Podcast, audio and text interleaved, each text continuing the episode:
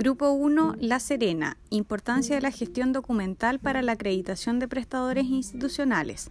A lo largo de la historia, la gestión documental ha contribuido como un proceso que permite analizar, difundir y controlar la información creada y utilizada por una organización, lo que está directamente asociada a buenas prácticas y procesos en forma eficiente al interior de la misma.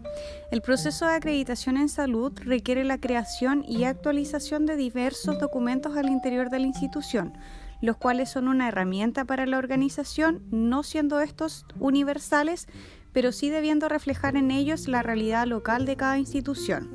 Este proceso incluye cinco etapas. La primera etapa el análisis de la situación con un diagnóstico inicial sobre los documentos que se elaboran en la institución, atribuciones de las unidades y o servicios, soporte utilizado, acceso, plazos de conservación, entre otros.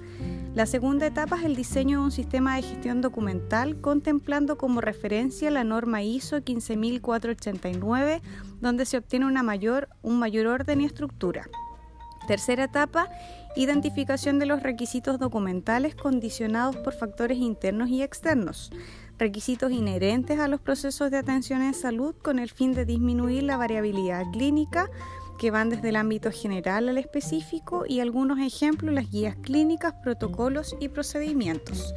Están los requisitos legales que conlleva el cumplimiento con la normativa legal vigente y los requisitos de otra índole, aquellos requeridos para el proceso de acreditación, los cuales se subdividen en documentos relacionados a la gestión clínica, gestión de calidad y gestión interna.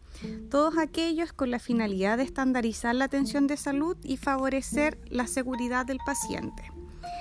La cuarta etapa es el diseño del sistema de gestión documental. En este punto se recomienda la elaboración de un manual que contenga características del documento, responsables, formatos utilizados, mecanismo por el cual serán institucionales, calendario de conservación, entre otros.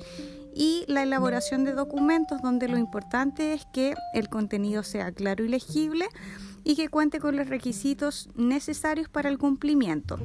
Deben estar incorporados los servicios implicados. Para el proceso de acreditación, el formato de los documentos debe tener criterios uniformes, entre ellos están las normas ISO 9001 del 2018. Para finalizar, la creación y desarrollo de los documentos es fundamental la participación de profesionales validados entre sus pares y lograr una máxima difusión de la información para así disminuir la variabilidad de la atención y resguardar la seguridad de los usuarios.